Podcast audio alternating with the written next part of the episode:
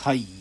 まあでも正直今日の話も、この前の、前にちょっとやったギャンブルの話に近いけど、はい正直深井さん共感できないんじゃない？今日の話。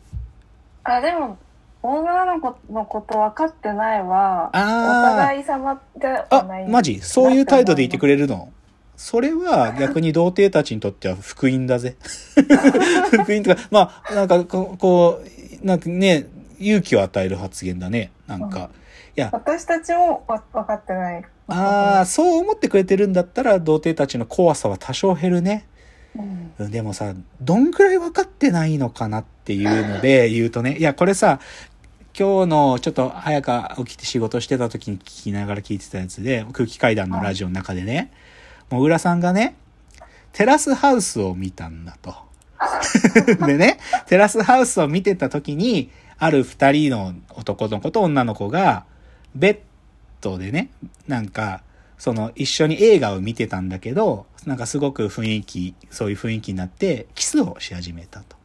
で、キスをしてるんだけど、なんかちょっと、二人が、こう、その雰囲気が一瞬ほどけて笑い合って、なんか、くすって笑っちゃったりして、で、またキスを始めたっていうのがあって、それを見てたモグラが、意味わかんねえっていうわけ。なんでディープキスの途中で、え、あれジョークって、ギャグ言ったのとか言うわけよ。その、なんでディープキスの途中で笑うこととかあんのとか言って、意味わかんないとか言ってるわけよ。モグラが。とかね。同じで、その、人のセックスを笑うなって映画があるんだけど、長作ひろみさんと松山健一さんが出てるんだけど、で、同じようにキスしてる時になんか笑ったりしてるの意味わかんねえし、その、長作ひろみさんが、その、松山健一のパーカーを着て、なんかそのダボダボのパーカーを着て、ちょっと外に出たりするとかいうのも、なんなのあれ？意味わかんなくないっつって。なんでお前の服着ないんだよつって、その、男の人のブカブカな服着るっていうのもわかんないとか言ってるわけ。で、あんなのさ、誰か教えてくれたの俺にとか言って、お前知ってたそれとか言って、かたまりさんに聞いて、いや、俺は知ってたやつ。じゃあなんで教えてくれなかったんだよとか言うわけ。でもさ、その感じすごいなと思って、ここまで分かってねえんだ、みたいな。でもそれがさ、なんかもう、愛おしくなっちゃうね。なんかそんなこと言われたら。もう、キス。で、それさ、実はその空気階段の踊り場の中で、サラリーマンじゃない人っていうコーナーがあってね、もぐらさんが街に出かけてって、街の中でサラリーマンっぽくない路上生活の人とか、ギャンブルやってる子とか、変なギャルとかに、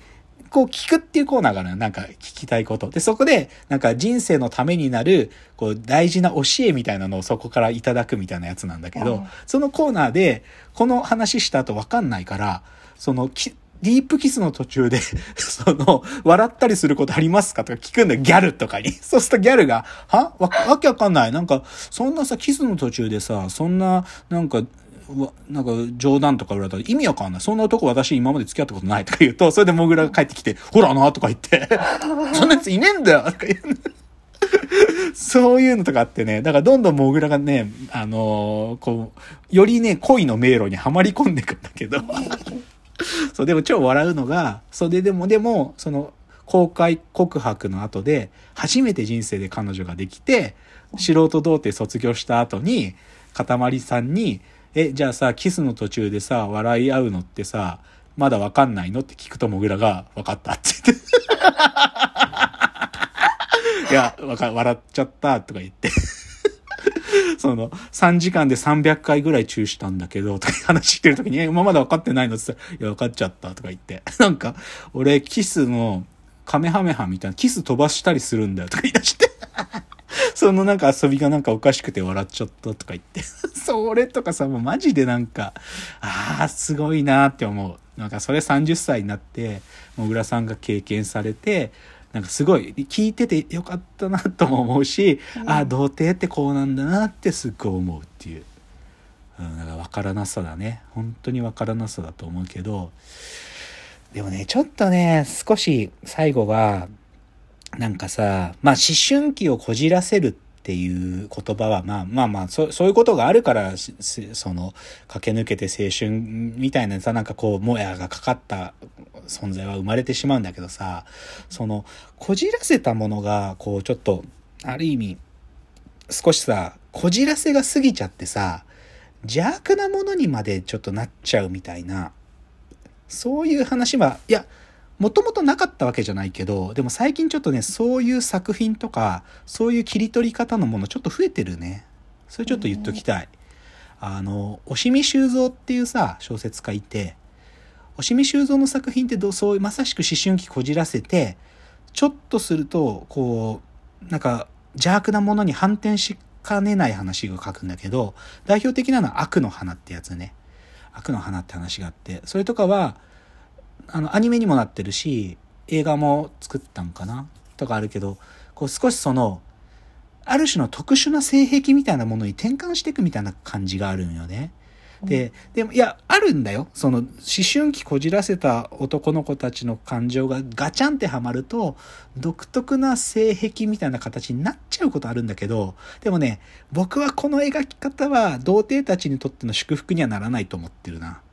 なんか、どう、なんか、こじらせるってことが、そういう特別っていうか、少しこう、異質なものだっていうものにつなげる角度がありすぎて、ちょっとあんまりと思う。もっと童貞は、いや、じゃあ、じゃあ僕は童貞綺麗なものかっていうとそう思ってない。グロい、キモいものなんだけど、でもなんかもっと愛すべきものというか、そういうものとして扱いたいっていうのは一つある。あとね、もう一個ね、これはどちらかというと社会現、なんていうかな、社会問題的な取り扱いで、ルポ中年童貞って本があるんですよ。ルポ中年童、中年童貞って言葉が、まあ、これいつの本だったかな。あの、ある時から言われるようになって、まあ、要は、40過ぎても童貞、2015だね、この本。新書でね、ルポ中年童貞ってあって、で、その、まあ、なんだな、高学歴中年童貞とかね、ネット右翼と中年童貞とかね、まあ、そう、要は、中年な、中年っていうか、まあ、40過ぎてもまだ童貞の人っていうのがいるよね。って、そういうのが、まあ、増えてるよねってことは、まあ、書いてるルポなんだけど、で、で、まあ、これはどっちかというと社会現象っていうか、そういう、まあそういう社会であることは事実だから、うん、で別に僕はこれが悪いって言ってるわけじゃないけど、でも、なんか、なんていうのかな。なんかこの人たちに対する、じゃあ、祝福の言葉？なんか、いや、で、その、だけ、抱かせてくれる女の子が現れるとかいうことじゃなくて、彼らが、じゃあ浮かばれない魂をずっと抱えたまま、中年からさらにそこから先の人生を過ごすのかっていうことに対しての、な、なんかしらの、こう、なんか、彼らを救う言葉とか、救う、なんか、物語が必要だなとは思ってるね、僕は。なんか、ルポ中、だからね、これ実際最近漫画とかもちょっと書かれちゃってて、その書き方とかが悪意があるんだよな。なんかその、中年童貞って人たちを少しこう、やっぱり蔑んでる感じがあって、それは僕はなんか正直言うと、こう、気持ちよくないね。なんか、うん、なんか、童貞バカにしてるっていうか、なんか、いや、まあ繰り返すけど、でもじゃあ童貞が純真で無垢な存在かって言うとそんなことないんで、キモい存在で、グロい存在なんだけど、でも、なんか、愛してあげてほしいんだね、童貞たちをね。なんか、っていうのが、すごく思うことなんですけどね。でもな、わからなさという一点で共感してくれるてるんだっていう、その女の子の視点を彼らにどう伝えてあげたらいいんだろうな。いや、これ課題だよ、僕は。もう、もうね、なんとか、そうなんだよな。だから向こうも怖いと思ってる。で、こっちも怖いと思ってるってことが分かり合えれば、なんかもうちょっと違う想像力が働くんだと思うんだよね。なんかね。うん、私をなんかそれこそね、夢の中で思い描くそんなものと扱わないでってゆきちゃんが言う、あの感じ？なんかその感じになんとかならんかなと思うよね。うん。キモ、キモいやつ見ました。あの、あのカルマも良くないんだよな。なんかその、お前さ、ま、じゃあさ、ま、森、もぐらさんがさ、かたまりさんに言うなよ。じゃあお前祭り、祭りはさ、友達と行ってたのかよとか言うと、いや、彼女と行ってた。キモいな、お前つって。俺の周りは彼女いるやついたけど、その祭りは男、友達優先するタイプだったからとか言うて、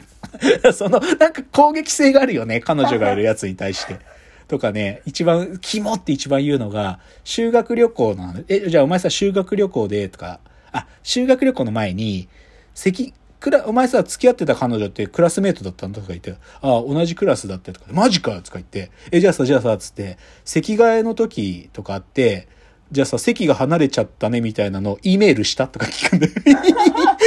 席離れちゃったねとか E メールしたとか言って聞いたりとか、え、修学旅行行った時とかもさ、夜とかさ、E メールしたとか聞くんだよ。今何してるとか E メールしたとか言って。でもセンター問い合わせしたろつって。昔はね、センター問い合わせってのがあったのよ。i モードでメールが、なんていうか、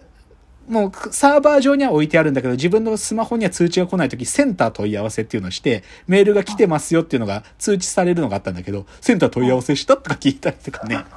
で、かたまりさんが、でも俺さ、同じ部屋のやつが、女、彼女を部屋に呼んだから、部屋から出なきゃいけなかったんだよとか言って、えとか言ってモグラが言って、えそんなことしてんのかよ気持ち悪い。うえとか言って、キモとか言うんだよ。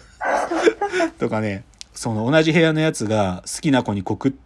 告白するっていう話あったんだよ。ってかもう塊が言うと、モグラが、え、え、そいつどうなったの？って言ったら、いや、う振られたって言ったら、え、泣いてた？泣いてた？とか聞くわけ。泣いた？そいつ？とか言って、いや、泣いてはいなかったかなって。え、じゃあぜ好きじゃねえじゃん、そいつ？とか言って。